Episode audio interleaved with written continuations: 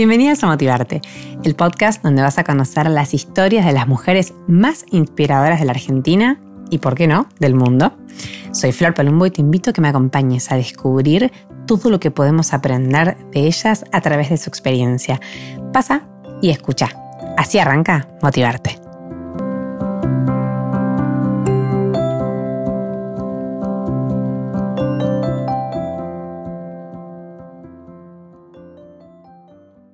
Bueno, bienvenidas, bienvenidos a Motivarte Podcast, un nuevo episodio. Ya tengo que asumir que estamos llegando al final de, la primera temporada porque vamos a hacer como un pequeño break, pero antes de eso quiero seguir sacándole el jugo a este 2020 bastante particular y quiero compartirles más de estas historias que nos inspiran.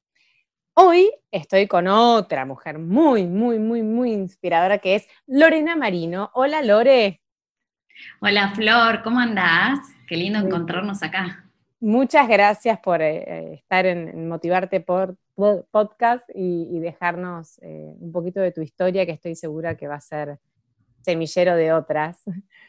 Lore es licenciada en Ciencias de la Comunicación, tienes un posgrado en UADE, un posgrado en la alta dirección de en ESADE, ¿no? ESADE, sí, la Escuela de Negocios Española y tenés como un montón de, de, cucardas, digamos, de, premios, de títulos, pero a mí me gustaría que me cuentes, más allá de todo eso, y es una pregunta con la que arrancamos siempre, ¿quién es Lore Marino? Lore Marino eh, es una mujer, eh, y soy una mujer que, nada, que disfruta la vida plenamente, que mm, que remite todos los días a acordarse de, dónde salió, que salí de, Maipú, un pueblo de, la provincia de Buenos Aires, y que, y que soy una afortunada que pude cumplir ese sueño y ese, y ese propósito con el cual siempre me moví en la vida, que, que es eh, trabajar por, y transformar a las personas. Y lo hice desde muy chica en, muchas instancias, de grande con mi carrera y ahora con crear eh, valor junto desde, otro lugar. Así que soy una persona simple eh, que disfruta plenamente la vida y es una agradecida a todo lo que a, todo lo que me fue pasando, Flor. La verdad que la vida me sorprendió, me dio mucho más de lo que yo soñé para mí. Ah, mira qué lindo. Lore, tenés una, mm, una historia muy rica en muchos aspectos. A mí me gustaría que, tal como hiciste en tu libro, Crear Valor Juntos, que, lo súper recomiendo, me pareció muy lindo. Y me gustó mucho esa historia. ¿Podemos volver un poquito atrás y que me cuentes un poco desde cómo te inspiró tu abuela Berta hasta, hasta no sé, cuando empezaste un poco a trabajar en comunicación y cómo se fue dando todo para que entendamos eh, el camino que hiciste? Sí, por supuesto. Bueno, yo vengo de una familia de, clase media, mi, madre es docente, mi padre comerciante, y fui criada en un ámbito de, mucho amor donde mis abuelos, tanto paternos como maternos, siempre estuvieron muy presentes. Pero sin duda, de los cuatro abuelos, mis abuelos paternos me marcaron muchísimo. Y, y, la especial fue mi abuela, ¿no? Mi abuela Berta, que, desde muy chica me marcó y yo hoy me veo tan reflejada en tantas cosas. Mi abuela eh, siempre fue una mujer muy moderna para, su, época. Eh, desde, fue como en ese momento se recibió de docente pero y les gustaba escribir y era súper sociable y servicial y siempre estaba eh, a disposición de otros y bueno, ese, y, en ese momento, eh, cuando terminó el colegio, bueno, ejerció la docencia, conoció a quien fue el papá de mi papá, se casó con un, hombre de 20 años mayor, en ese momento fue era como muy revolucionaria. Y, este, y bueno, y tuvo tres hijos, y tenía una familia hermosa y ella siempre decía que era súper feliz con esa familia y esas cosas y esas vueltas de la vida. Eh, en un mes de diciembre Em, tiene mm, su, último hijo, eh, tenía unos días y fallece de muerte súbita, y a los pocos días, a menos de un mes, fallece mi abuelo, y ella quedó viuda a los 36 años mm. con mi papá de 12 años y mi tío de 8 con polio. Y mi abuela siempre fue una mujer que, luchó eh, enormemente y siempre me contaba que ella, bueno, como docente, pero mi abuelo en ese momento era ingeniero agrónomo y representante de, IPF en la zona de, la Ruta 2, donde está ubicado este, Maipú. Y bueno, y tuve que aprender a, estudiar contabilidad a distancia porque no tenía ni idea de, los números y de tampoco del negocio que llevaba mi abuelo. Y, y, nada, y mi abuela desde muy joven empezó a rodearse primero de mujeres para que le ayudaran a, a, criar a, mi papá y a mi tío, que encima con esto de la polio en ese momento era la epidemia en el 46 eh, que hubo. Entonces eh, siempre fue una mujer que, luchó mucho, que, se superó y siempre, eh, mi abuela siempre con una sonrisa.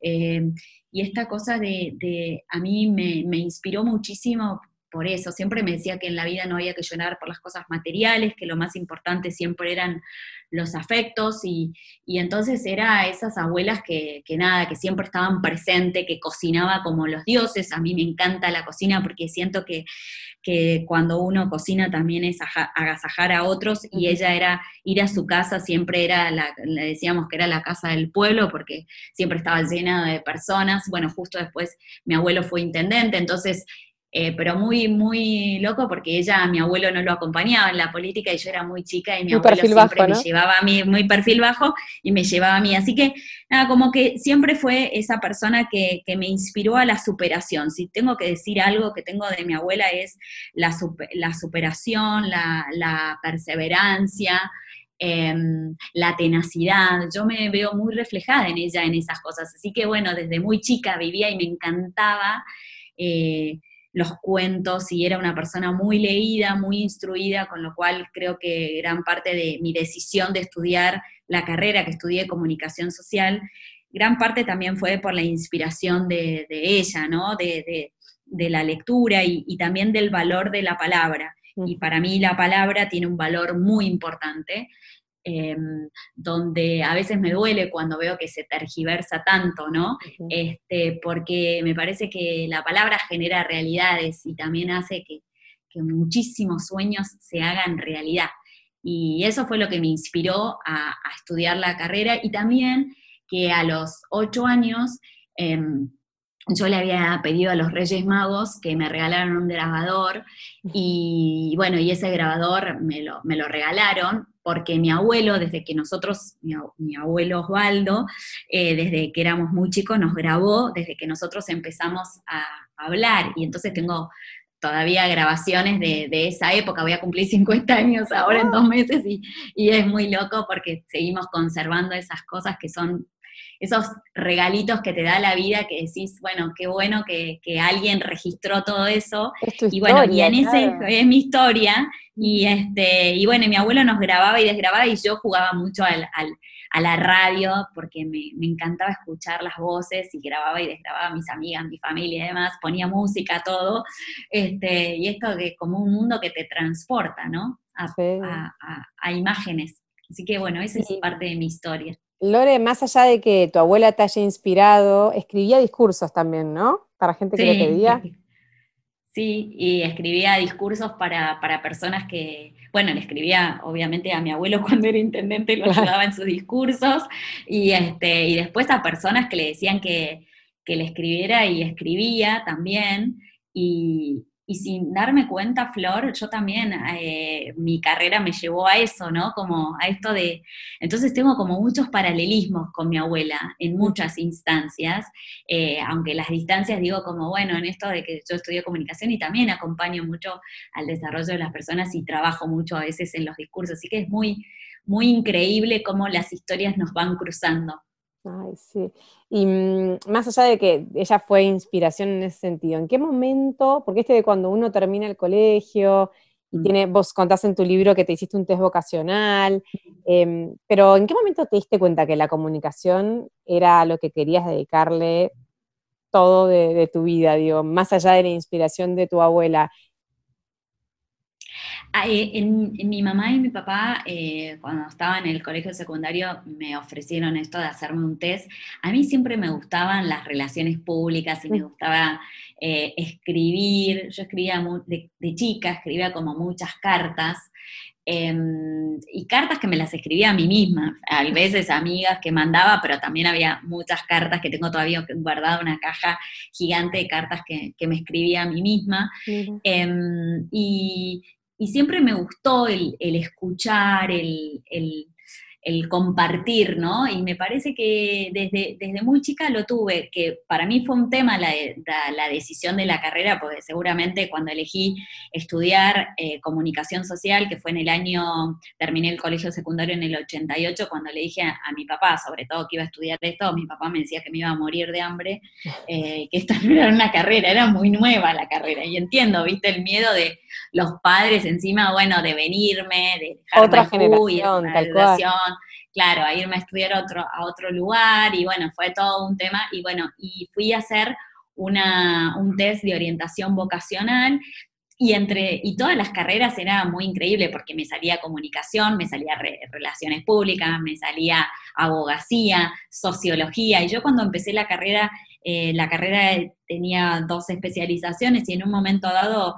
no, estaba muy, muy claro si quería hacer eh, periodismo o investigación y me, resonaba también eso. Em, pero creo que, internamente yo sabía que quería esto y, y como que digo, es muy increíble cómo después la vida te va llevando a esos lugares y cómo uno resuena cuando, a pesar de que, de que era una carrera nueva y que no se sabía en ese momento el campo de acción y demás, como cuando uno encuentra lo que le gusta, su vocación, y no importa si es una carrera universitaria o no, hacer lo que te gusta, eh, cómo vibrás diferente, ¿no? Totalmente. Em, yo soy una colega tuya porque estudié también relaciones públicas, porque nada, te admiro y una vez, ahora que conozco más en detalle tu, tu carrera profesional, me gustaría que nos hagas un pequeño resumen de esto de que cómo arrancaste en el Ministerio de Justicia, si no me equivoco, em, y cómo fuiste creciendo hasta llegar a hoy, ¿no? En toda esta carrera que hiciste un carrerón, em, pero un pequeño resumen porque me gustaría que, veamos más allá de después entrar en tu, en tu proyecto de hoy y el cambio, todo lo que fuiste este, creciendo en la comunicación. Sí. Sí, me parece, te digo una cosa que cuando lo cuento, o sea, ni yo me lo creo todo, ¿no? Como que me parece que es la historia de otro, ¿viste? Como que no, eh, lo disfruté tanto y bueno, me vine a estudiar, como te decía, comunicación social, primer año de mi carrera lo hice en La Plata y después eh, vine a Buenos Aires, terminé la carrera acá y ya estando en la carrera, Flor, yo... Eh, trabajaba ad honorem en un montón de, lugares porque mm, la verdad que lo que más quería, yo siempre tuve y tengo hambre de aprender. Eh, me encanta, soy curiosa, me encanta la superación, la, esto de, estar siempre este, incorporando nuevos conocimientos. Y bueno, y entonces, em, estando en la facultad, en ese momento eh, colaboré en una investigación ya en la, en la, Universidad Austral con Luciano Elizalde, que es justo también eh, de Maipú, que es el decano hoy de, la Universidad Austral. Y después de trabajar ahí, empecé, primero antes del Ministerio de Justicia de la Nación, trabajé en el Banco de Crédito Argentino, que ya no existe más en el área de marketing, eh, ingresé mi primer trabajo, fue ahí, luego pasé al Ministerio de Justicia de la Nación y estuve ahí casi cuatro años y fue maravilloso. Trabajé en el área de ceremonial y protocolo, ahí aprendí un montón, eh, trabajaba directo para, con los distintos ministros y funcionarios. Em, y luego de ahí pasé al Incucay y ahí fue un gran quiebre en mi vida. Yo siempre tuve esta pata de lo social, bueno, ahí en el año 88 no, perdón, 98, 99, fui jefa de prensa del Incucay y para mí el Incucay fue eh, un enorme aprendizaje de esto de, cómo la vida es tan efímera, ¿no? De trabajar con la vida y la muerte permanentemente. Y, creo que, que, esta parte que yo siempre tuve de lo social, ahí me llevó a, poder eh, desarrollarla aún más. Y mm, luego en el año 2000 paso a trabajar a una consultora de comunicación que ya no existe más, que se llamaba Consultores en Asuntos Públicos, y trabajaba también, bueno, ahí fue como cuando fui a la consultora sentía que más allá de trabajar para empresas, que me encantaba, sentía que algo me faltaba. Así que bueno, en ese momento con quien era el director de la consultora le pedí si podía trabajar para algunas organizaciones sociales haciéndole prensa eh, a Donoren porque sentía que era la pata que me, me ponía en la realidad, ¿no? Como que a veces, viste, eh, eh, hacer ese mix me, me encantaba. Y en el 2002 Em, ingreso en febrero del 2002, ingreso a Cablevisión como jefa de prensa y estoy durante 13 años trabajando para eh, Cablevisión, después eh, Grupo Clarín. Desde, eh, entré, ingresé como jefa de prensa, con, en ese momento era la fusión de, Cablevisión con Fivertel, accionistas americanos. En el 2006 la compañía, bueno, atraviesa otra fusión que fue con, con Multicanal, que era de Grupo Clarín, y mi posición pasa a ser una posición corporativa y, haciendo como gerenta de comunicaciones externas. Y eh, en el 2015 em, empiezo a pensar, ya, yo ya siempre decía que a los 50 años quería vivir otra vida, ¿no? pero no la tenía muy clara qué. Y y sentía que también en las carreras profesionales y sobre todo en el mundo corporativo uno tiene un deadline, aunque duela, eh, es así. Y yo sentía ya desde, a los 44, por ahí empecé a sentir que, bueno, que iban a ser mis últimos años, eh, así de vida full, full.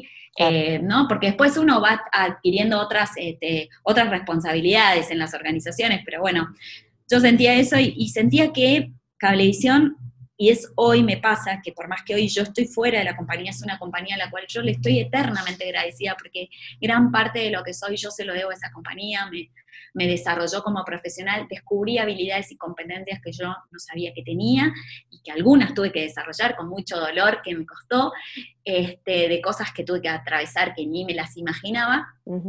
Y em, en el 2000, ya, 2014 eh, empiezo a pensar dentro de la empresa, le decía a quien era el gerente general de la compañía que, bueno, que cuál iba a ser mi próximo paso, ¿no? Después de haber manejado eh, la comunicación, de una crisis institucional que había atravesado la compañía y demás. Y Carlos siempre me decía que, bueno, que cuando, cuando venía la fusión, que después se hizo la fusión con Telecom, pensaba en otra posición para mí. Yo ahí le dije, mira, Carlos, eh, a veces los tiempos de las personas no son los tiempos de las organizaciones, em, y yo sentía que quería, como miré mi currículum y dije, ¿dónde yo puedo aprender más y puedo aportar? Porque siempre me gusta pensar donde yo me sumo en el aporte de valor que yo puedo hacer, ¿no? Em, y, no lo digo desde las obras, sino siento que en la vida uno eh, a mí me gusta, están los que la viven y los que la viven dejando huella. Y cuando uno dice dejando huella no es hacer un monumento, sino es hacer algo por una construcción de, una sociedad mejor, de un mundo mejor para todos. Y yo realmente estoy convencida de eso. Y dije, bueno, a ver, eh, creo que el sector público puede ser un, lugar. Y, y, bueno, y las posibilidades se dieron y bueno, ingresé como subsecretaria de medios y prensa en el gobierno de la ciudad en la, gestión anterior de, Horacio Rodríguez Larreta, con Marcelo Nachón, que era el, secretario de medios, y fue una experiencia increíble, fue mi segunda vez en el Estado, y, nada, Flor, y salí siendo mejor persona, como digo yo, y el 9 de diciembre tomé la decisión de dejar de lado eh, y, dejar por un ratito esos 30 años de carrera profesional para dedicarme a, a, lo que es mi nuevo proyecto que se llama Crear Valor Juntos, y, bueno, qué parte es, está plasmado en el libro y después en todo este, este nuevo proyecto.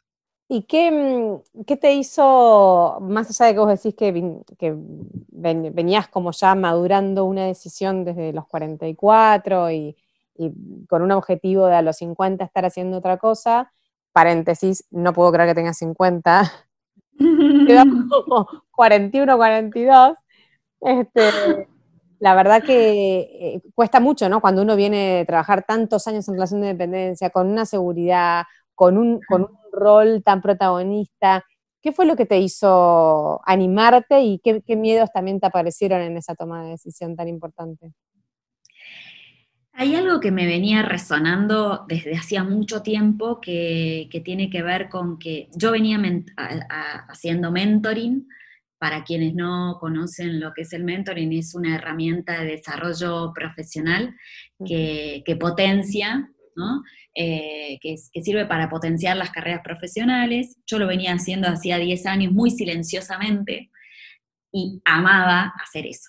Y, a mí me encanta trabajar en descubrir el talento de las personas y de los dones, porque siento que todos lo tenemos. Y, me hacía feliz y yo me daba cuenta que yo vibraba ahí, lo hacía con mis equipos.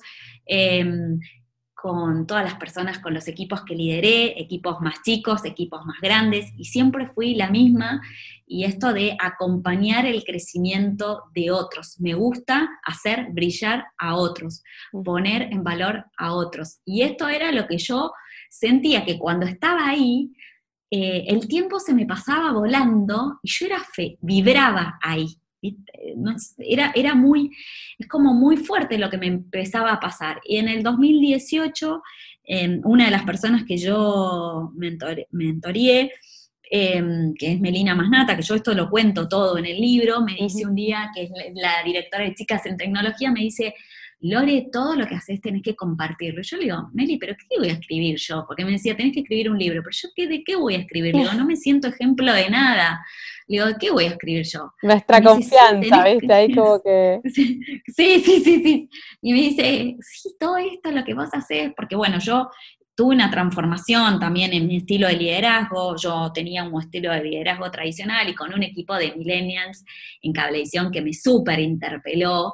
Eh, cambié ese estilo y, empecé a tener un estilo colaborativo y me transformé en fan de ese modelo de liderazgo colaborativo y, haciendo ese mix de liderazgo colaborativo con el mentoring tenía excelentes resultados.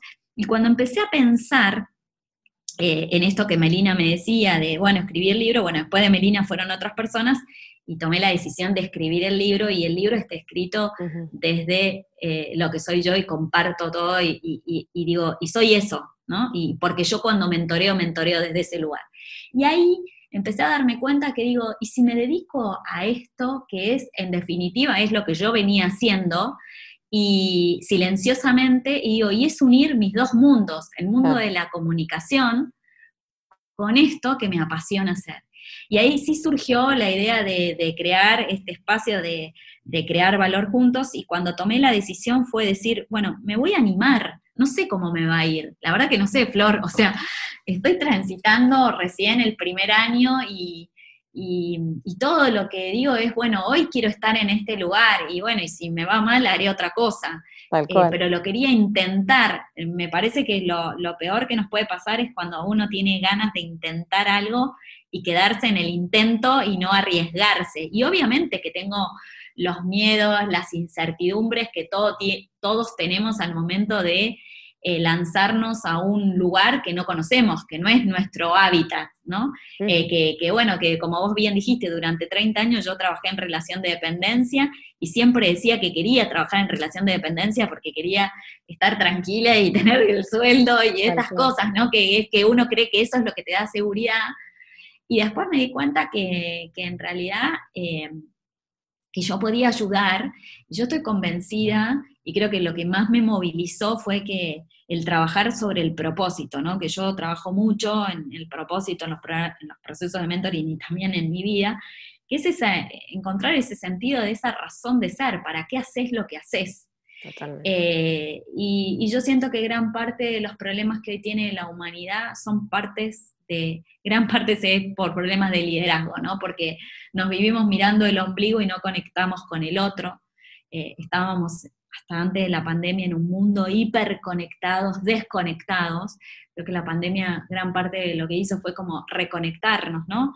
Eh, y todavía falta un montón, pero esto como, fíjate vos que estamos volviendo todos tuvimos que volver todos de golpe a la esencia, ¿no? Estamos más tiempo, estamos obligadamente tiempo en nuestras casas, volvimos a cocinar, como un montón de cosas que empezamos a poner más en valor eh, los afectos, ¿no? Y, digo, qué, increíble que a veces estas situaciones nos, nos llevan a, bueno, a volver al eje, a volver al centro, y, en este sentido eh, la decisión que tomé fue por eso, por sentir que, ya lo que estaba haciendo no, no me generaba esa vibración digo, el hacer netamente comunicación en la vibración que yo necesitaba, y hoy siento que yo hoy vibro acá y soy feliz haciendo esto, Eh, y también, y, lo, y soy feliz transitándolo también en la incertidumbre, los miedos, a veces las angustias que uno eh, no tiene, todo, no, no sabes, ¿no? Entonces estás aprendiendo y bueno, ahí estoy transitando este nuevo camino. Me gusta mucho lo que decís del propósito porque un poco el, yo siempre digo que motivarte eh, es un conjunto de historias que pueden transformar, como me están, me están transformando a mí, pueden transformar la vida de otros. Y poder escuchar que una persona que venía por ahí con toda esa historia tan fuerte se anima a dar el paso sola, como vos decís, no sé cómo me va a ir.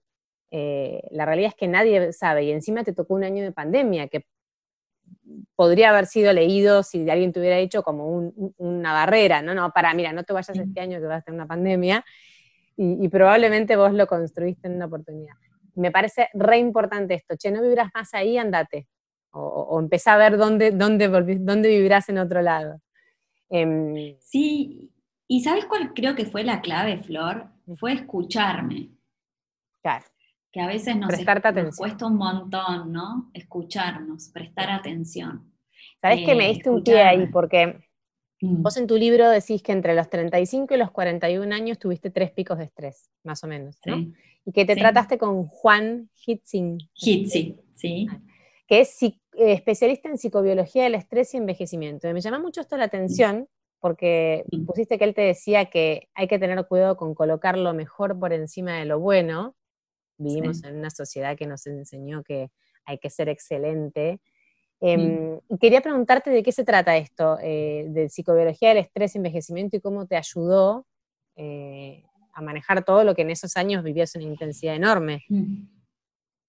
Sí, eh, yo empecé a los 30, bueno, mi primer pico de estrés fue a los 35 años, venía de unos años muy intensos, Em, y como que yo en ese momento me recuerdo, viste, me llevaba el mundo por delante y, y, entonces era, me parecía que no me iba a pasar nada y bueno, había tenido, había justo, me había divorciado, había hecho un cambio, como estas cosas, ¿no? Eh, el divorcio, me había mudado, viajaba un montón por trabajo, em, dormía poco, en ese momento fumaba, o sea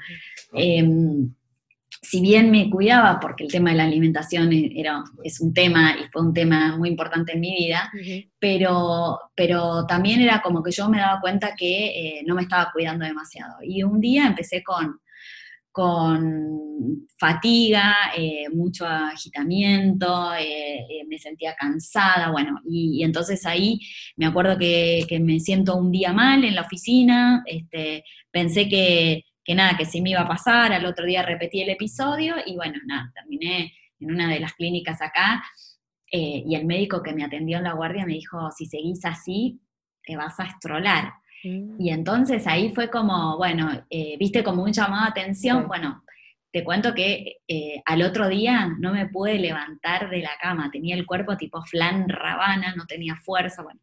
Y en ese momento quien era mi terapeuta me recomendó eh, que fuera a consultarlo a Juan eh, Hitzi, que para mí es eh, un ser increíble porque, porque me costó mucho en el sentido de que me, me retó mucho. Este, durante mucho tiempo eh, y, creo que salí buena alumna después de, viste, de a veces que te tienen que poner esos límites como, bueno, a ver hasta acá, ¿no?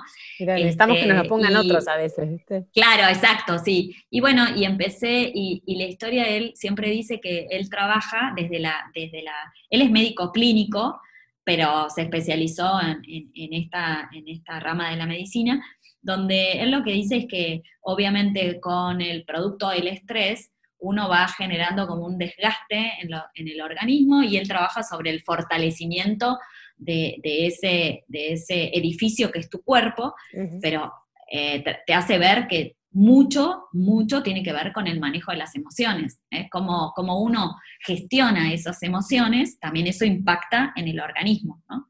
Em, y yo tenía en ese momento muchos miedos, muchas este, inseguridades, ¿no? Y, esto es como a veces no querer enfrentarlas, bueno, el mismo cuerpo te empieza a pasar esa factura. Empecé en el 2015, en el 2005 fue mi primer pico, después repetí otra historia en el 2010, en 2008, y el último fue en el 2011, que es esto, por eso digo, entre los 35 y los 41, y el, el 2011 terminé con media cara paralizada y el brazo. Imagínate el brazo derecho, imagínate el, nivel de, eh, exigencia, ¿no? Para esto, de estrés total, y por más que, yo tomaba, que digamos que, me, que tenía una medicación y que tomaba para, tipo, para fortalecer el cuerpo y demás, tenía que ver, Flor, con el trabajarme yo internamente. Y era qué yo no quería ver de mí, o sea, qué Lorena no quería ver de Lorena, ¿no? Y cuando termino internada, que fue un, justo, me pasa esto después que vuelvo de un viaje de trabajo, Em, cuando lo llamo a Juan, mm, le, justo al otro día, que, que salgo de, la clínica, lo llamo y me dijo, mira Lore, hasta acá llegaste, si vos querés que yo te siga atendiendo, es, tenemos que poner un, punto límite y esto es, vas a empezar a hacer otras cosas porque ya yo hacía en ese momento yoga, pero claro, no me alcanzaba y viste, todo lo que hacía era como, nunca me alcanzaba para insuficiente para el, para el nivel de estrés que tenía. Así que bueno, me, en ese, entre las cosas que me mandó a hacer era correr, aprender a respirar, y, mi vida cambió, y cambió porque empecé a ponerme el foco en mí, a preocuparme primero en mí, en poder sanarme, en poder eh, reconectarme conmigo.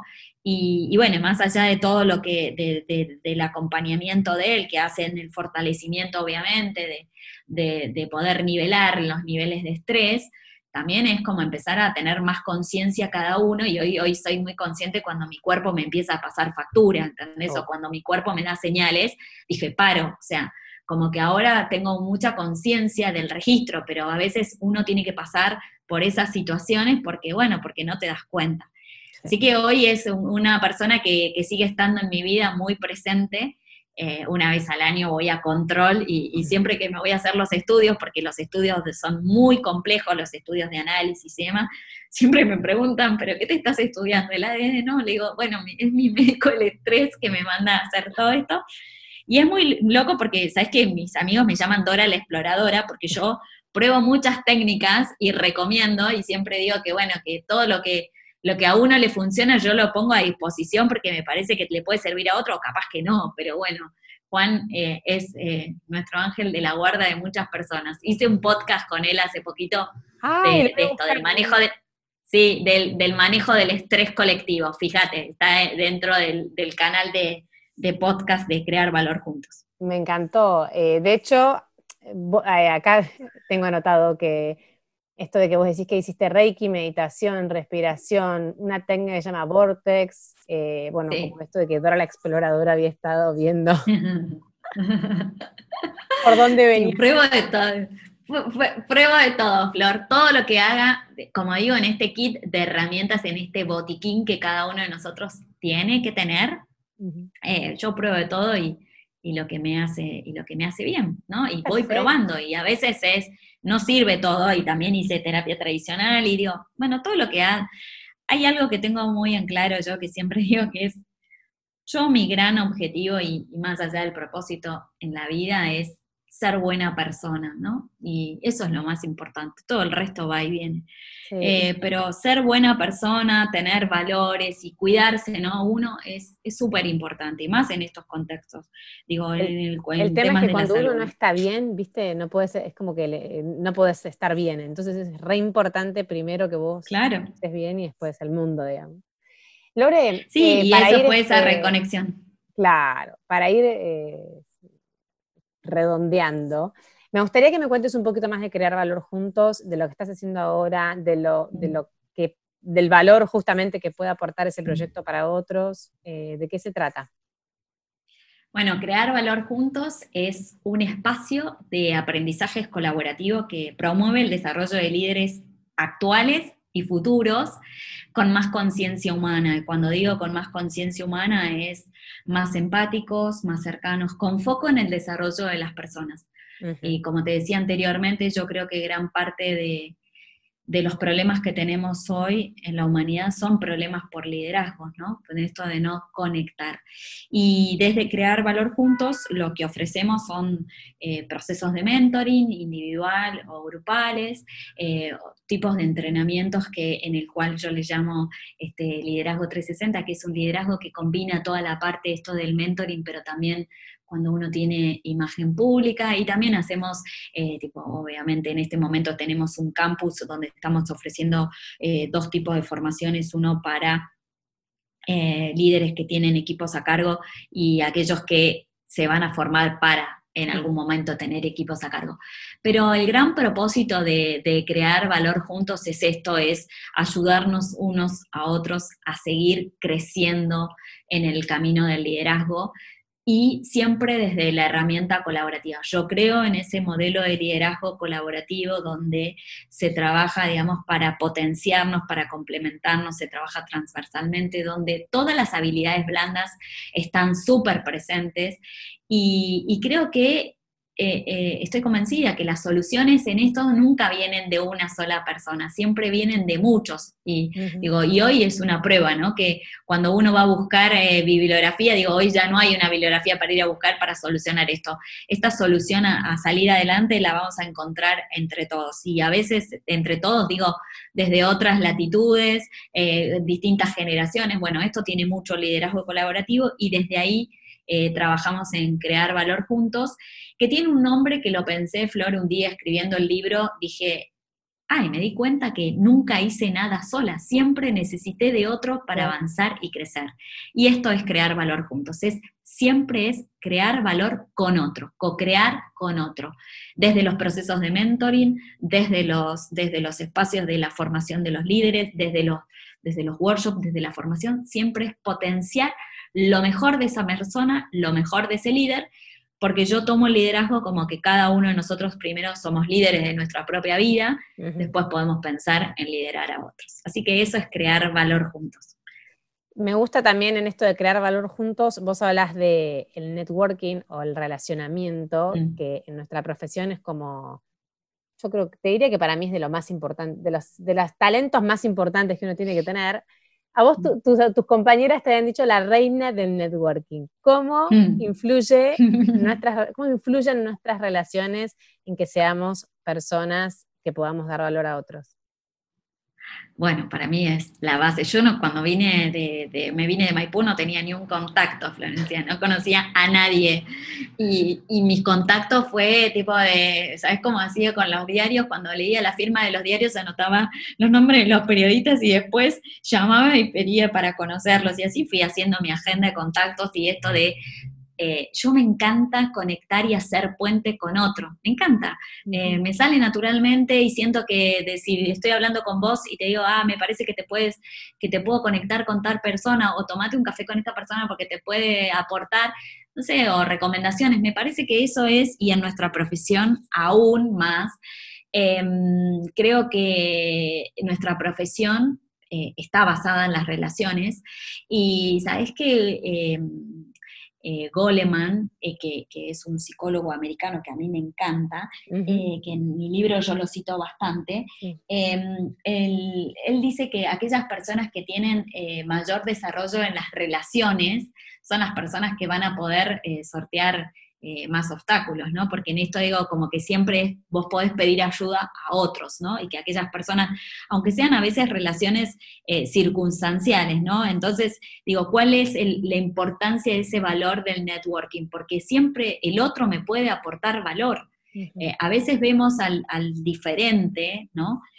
como un enemigo, y, yo siempre digo, no, el diferente, el, que piensa distinto a mí, me va a aportar valor desde otro lugar que por ahí yo no lo estoy viendo. Si yo digo, solamente me, quedo y me, relaciono con personas que piensan igual, estoy siempre mirando la misma película, ¿no? Con, con un mismo sesgo. Entonces, el ampliar. Y entonces me parece que en nuestra profesión esto de conocer, de articular, del potencial, del conectar. Bueno, nuestra profesión tiene mucho de eso. Así que yo hago un culto y de hecho en el liderazgo colaborativo y en el libro esto lo explico, hay tres bases que son la empatía y la escucha activa, que esto es la capacidad de ponerme en el lugar del otro sin querer cambiar al otro, ¿no? El aceptar al otro como es, la escucha activa en el sentido de escuchar en, presente, ¿no? En escuchar con atención lo que la otra persona me está diciendo, que no es lo mismo que oír. La otra pilar que tiene el liderazgo colaborativo es en esto de la colaboración, pero desde también el potenciar a las personas y la capacidad de asociación con otro, ¿no? en, buscar en, la evolución, y después es esta parte del networking que me parece fundamental, y, hoy más que nunca, ¿no? Creo que, es eh, eh, una base importantísima para vincularnos unos con otros, para buscar soluciones unos con otros, para poder salir juntos. Y en esto tiene que ver ese desarrollo de las redes. Totalmente. O sea, es que em, estaba viendo hace poco que Santiago Bilinkis había eh, compartido el año pasado en una columna de Metro un estudio sobre la felicidad que hizo Harvard, que, donde se demostraba que la mayor fuente de felicidad es la calidad de nuestros vínculos. Y yo creo que esto se aplica no solamente a lo, personal, sino también a lo, profesional. O sea, eh, vincularnos nos abre puertas, nos conecta, nos da posibilidades, nos puede generar alianzas. Eh, me parece fundamental. Un poco la columna vertebral de cualquier proyecto, ¿no? Sí, nos desafía también, ¿no? Nos saca de, la zona de confort, porque muchas veces, eh, digo, esas personas eh, nos hacen pensar por fuera de la caja también, ¿no? Entonces, eh, me parece que es importantísimo el que, el que una persona genere sus propias redes. Y no lo digo solamente desde lo profesional, ¿eh? Eh, también en esto, como dijiste vos, los vínculos personales, aunque vos, digo, no, tengas una, profesión y te dediques a, cualquier otro oficio, es importante la red de contactos que uno va generando, porque sin duda eso es lo que nos va fortaleciendo. Totalmente. Día a día. Bueno, Lore, ¿dónde te podemos encontrar? Bueno, pueden visitarnos en www.crearvalorjuntos.com.ar, esa es la plataforma. En las redes sociales de Crear Valor Juntos, que estamos en LinkedIn, en, Instagram, Facebook y YouTube. O a mí en Lore Marino 70 también, que estoy en las mismas redes, así que bueno, en cualquier lugar eh, estoy a disposición y en lo que pueda contribuir y ayudar a otros, como digo, a crecer, sueño con que la rueda gire, que cada vez seamos más los que estemos dentro de la rueda para, que todos tengamos oportunidades, eh, que todos podamos este, trabajar juntos para, para construir de verdad un mundo, un mundo mejor, con más posibilidades e igualdades para todos, ¿no? Sí, sabes que yo creo que en este mm, cambio de era que estamos viviendo, ¿no? del pasar del, tener al ser, eh, van a aparecer muchos más lores eh, buscando darle valor a otros, porque hay, mucho mm, de, de, encontrarnos también a nosotros ahí y de ayudar a crecer y la satisfacción que eso genera, como vos decías. Así que gracias, gracias por tu tiempo. gracias a vos y todo lo bueno para vos y toda la suerte en este proyecto que es un éxito ya solo porque te hayas animado. Bueno, muchas gracias a vos por tu tiempo, me encantó la, entrevista y esta charlita que tuvimos tan, tan cálida, tan cuidada, eh, con tu amorosidad. Y bueno, y gracias por permitirme compartir eh, y los invito a todos a que cada uno desde su lugar sigamos creando valor juntos. Muchísimas gracias. Flor. Gracias, Lore, y a ustedes las veo en el próximo episodio de Motivarte Podcast. Chau, chau, chau.